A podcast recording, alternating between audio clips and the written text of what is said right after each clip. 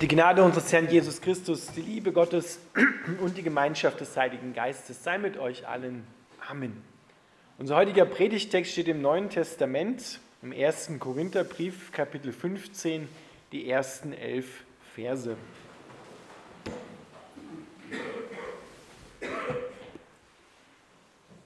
Nun will ich euch noch einmal an die gute Botschaft erinnern, liebe Brüder, die ich euch verkündet habe. Ihr habt sie damals angenommen und sie ist auch heute das Fundament eures Glaubens. Durch sie werdet ihr gerettet, wenn ihr daran festhaltet, genau so, wie ich sie euch verkündet habe. Es sei denn, ihr seid vergeblich zum Glauben gekommen. Ich habe euch das weitergegeben, was am wichtigsten ist und was auch mir selbst überliefert wurde, dass Christus für unsere Sünden starb, genau wie es in der Schrift steht er wurde begraben und ist am dritten Tag von den Toten auferstanden, wie es in der Schrift steht. Er wurde von Petrus gesehen und dann von den zwölf Aposteln.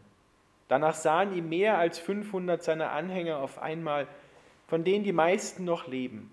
Nur einige sind inzwischen gestorben. Dann wurde er von Jakobus gesehen und später von allen Aposteln. Als letzter von allen habe auch ich ihn gesehen, so als wäre ich zur falschen Zeit geboren.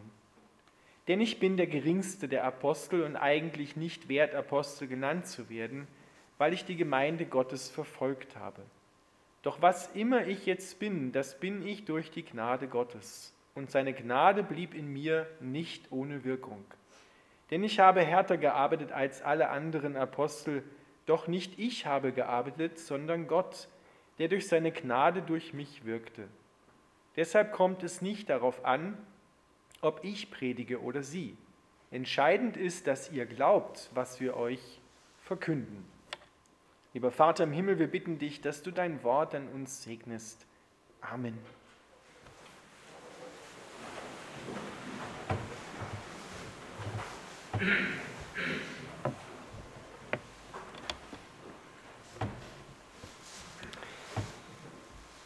Heute am Ostersonntag wollen wir zusammen mit dem Apostel Paulus einer sehr wichtigen Frage nachgehen, die damals die Korinther schon beschäftigte und viele auch in unserer Gesellschaft heute im Hinblick auf die Auferstehung beschäftigt.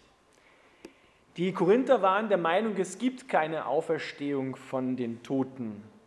Genau das gibt es auch heute noch, dass viele Menschen sagen, das ist alles Erfindung der Kirche. Es gibt keine Auferstehung von den Toten. Und Paulus nimmt uns damit hinein in seine Argumentation und stellt uns ganz klar auf das Wichtigste, auf das Fundament des Evangeliums, das also nicht eine Information ist, sondern eine Kraft, wie er schreibt im Römerbrief, die rettet alle, die daran glauben. Und so fängt er damit an und sagt, ich gebe euch das weiter, was ich selbst empfangen habe, was in der Schrift steht. Die Schrift ist also das Wichtige, das, was schon im Alten Testament vorhergesagt worden ist von Jesus Christus und was Gott dann auch erfüllt hat. Durch die Schrift kommt Christus selbst zu uns. Wer in der Bibel liest, begegnet Christus. Wer in der Bibel liest und sich diese Worte zu Herzen nimmt, der liest nicht eine Zeitung über Informationen aus einer längst vergangenen Zeit, sondern er begegnet dem Lebendigen. Beim Anfang des Johannesevangeliums lesen wir ganz klar, dass das Wort Fleisch war. Das Wort ist Christus. Christus ist das lebendige Wort und wenn wir die Schrift lesen, dann kommt er selbst zu uns und schenkt uns das, was das Wort verheißt, was das Wort uns zuspricht. Und darauf gründet Paulus die Korinther und auch uns heute. Durch die Zeiten hindurch kommt also die Kraft des Auferstandenen erst selbst zu uns durch sein Wort. Und da gibt es drei Dinge, die ganz wichtig sind. Das erste ist, sagt Paulus, dass Christus für unsere Sünden gestorben ist. Das ist das Wort vom Kreuz, das wir dass Christus für unsere Sünden gestorben ist, ist keine menschliche Deutung, sondern das ist etwas, was Gott uns zuspricht und sagt, schau hier, hier am Kreuz ist die Lösung für dein Problem. hier Mensch ist die Lösung dafür, wie du wieder mit mir liebende Gemeinschaft haben kannst.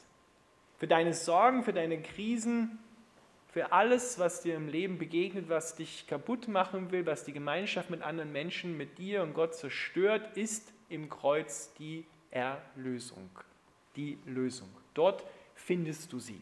Christus ist für unsere Sünden gestorben. Das zweite ist, dass er begraben worden ist.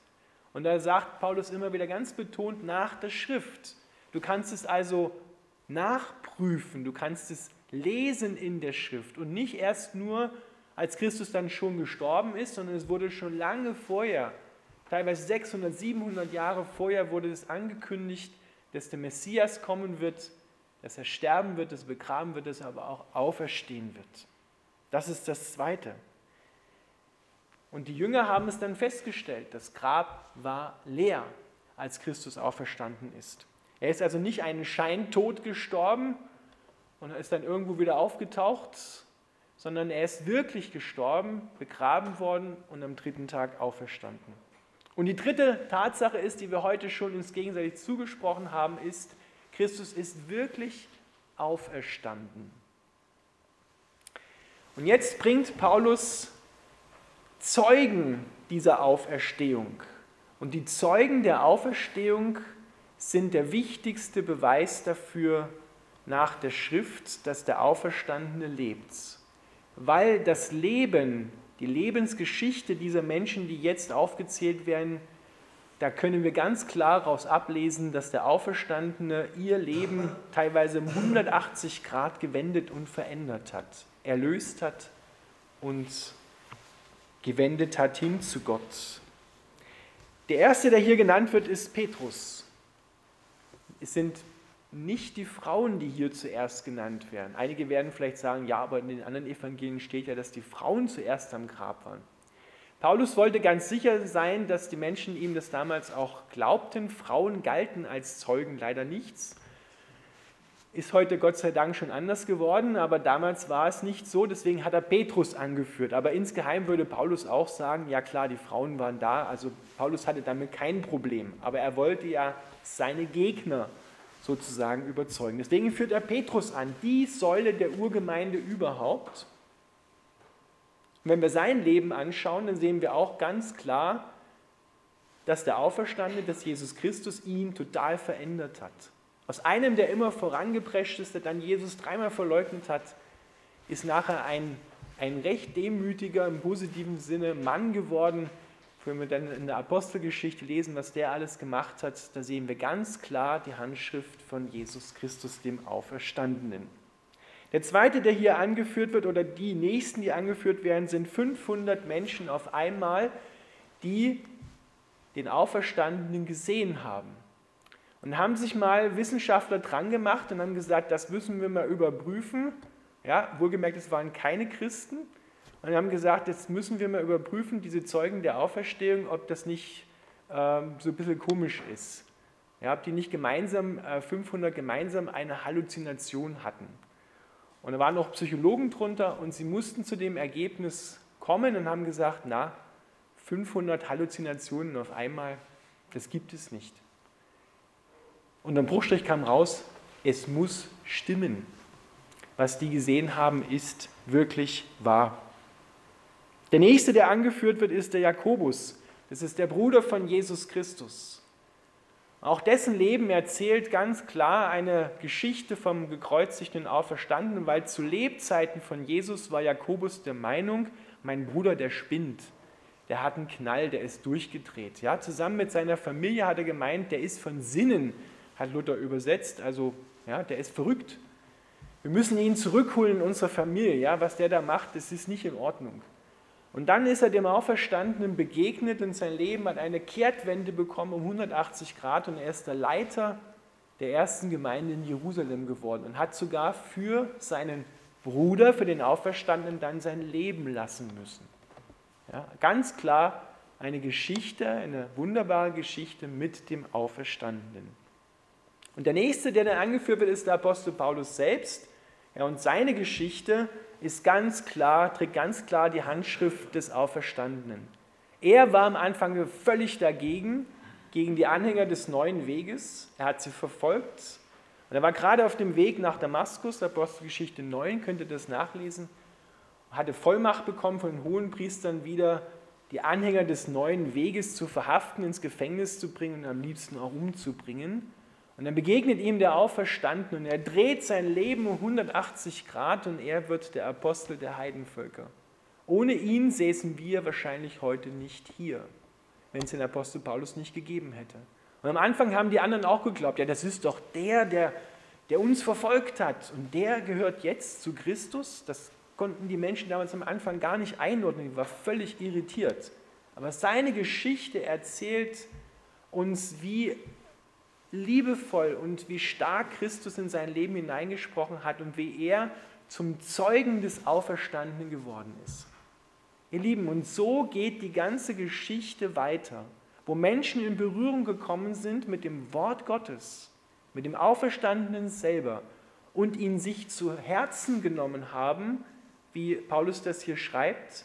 Die Korinther haben es ja auch am Anfang angenommen, doch jetzt fangen sie an zu zweifeln wo sie ihn sich zu Herzen genommen haben, ist ihre Lebensgeschichte total verändert worden. Und Gott hat mit ihnen Geschichte geschrieben.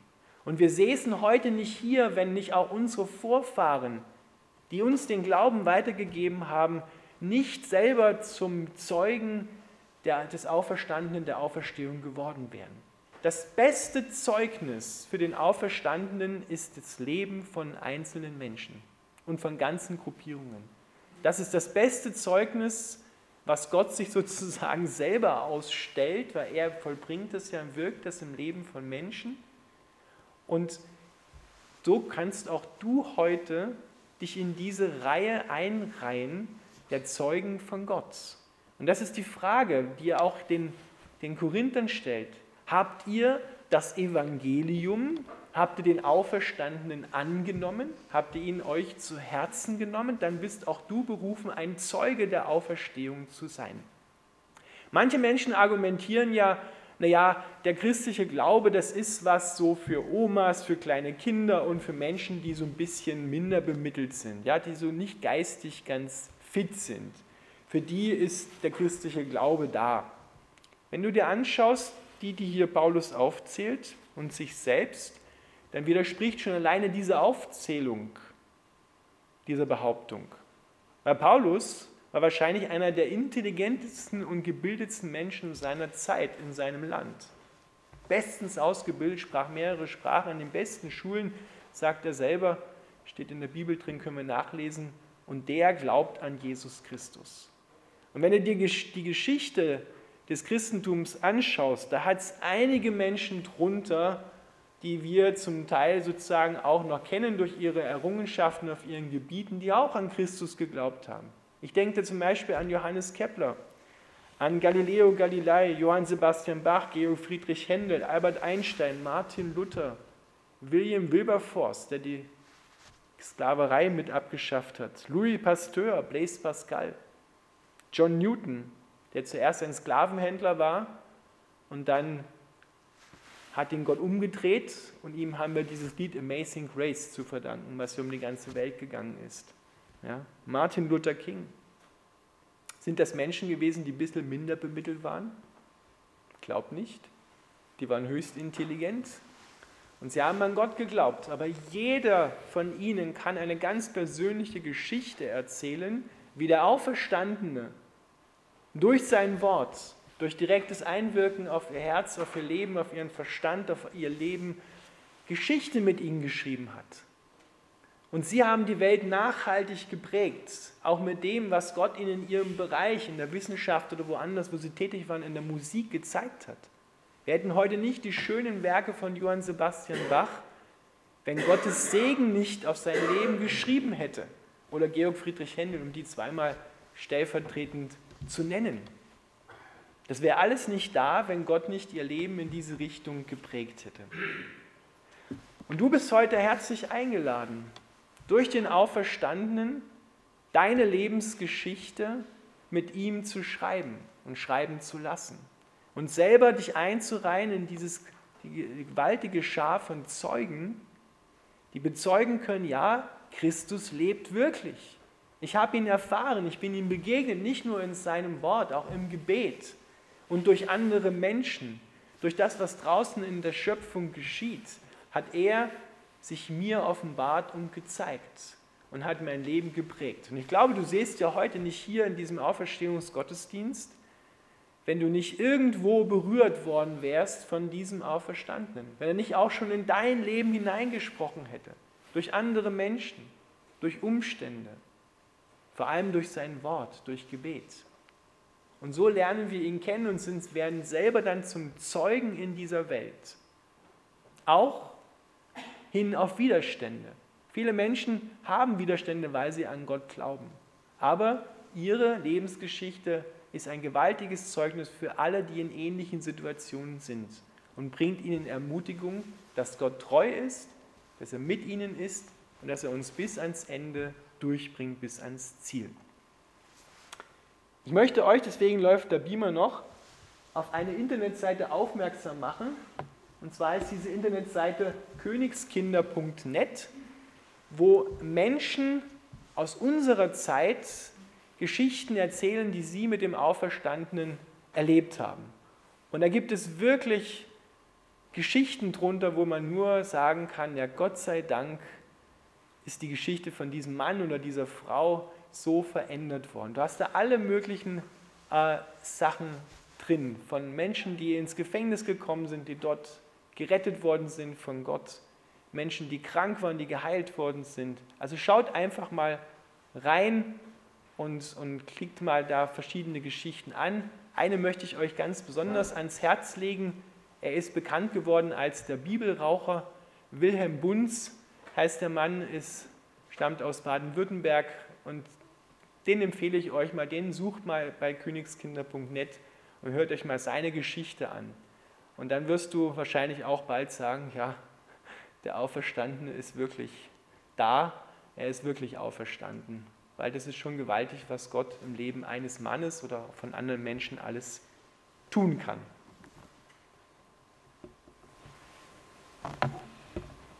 Lasst uns gemeinsam beten.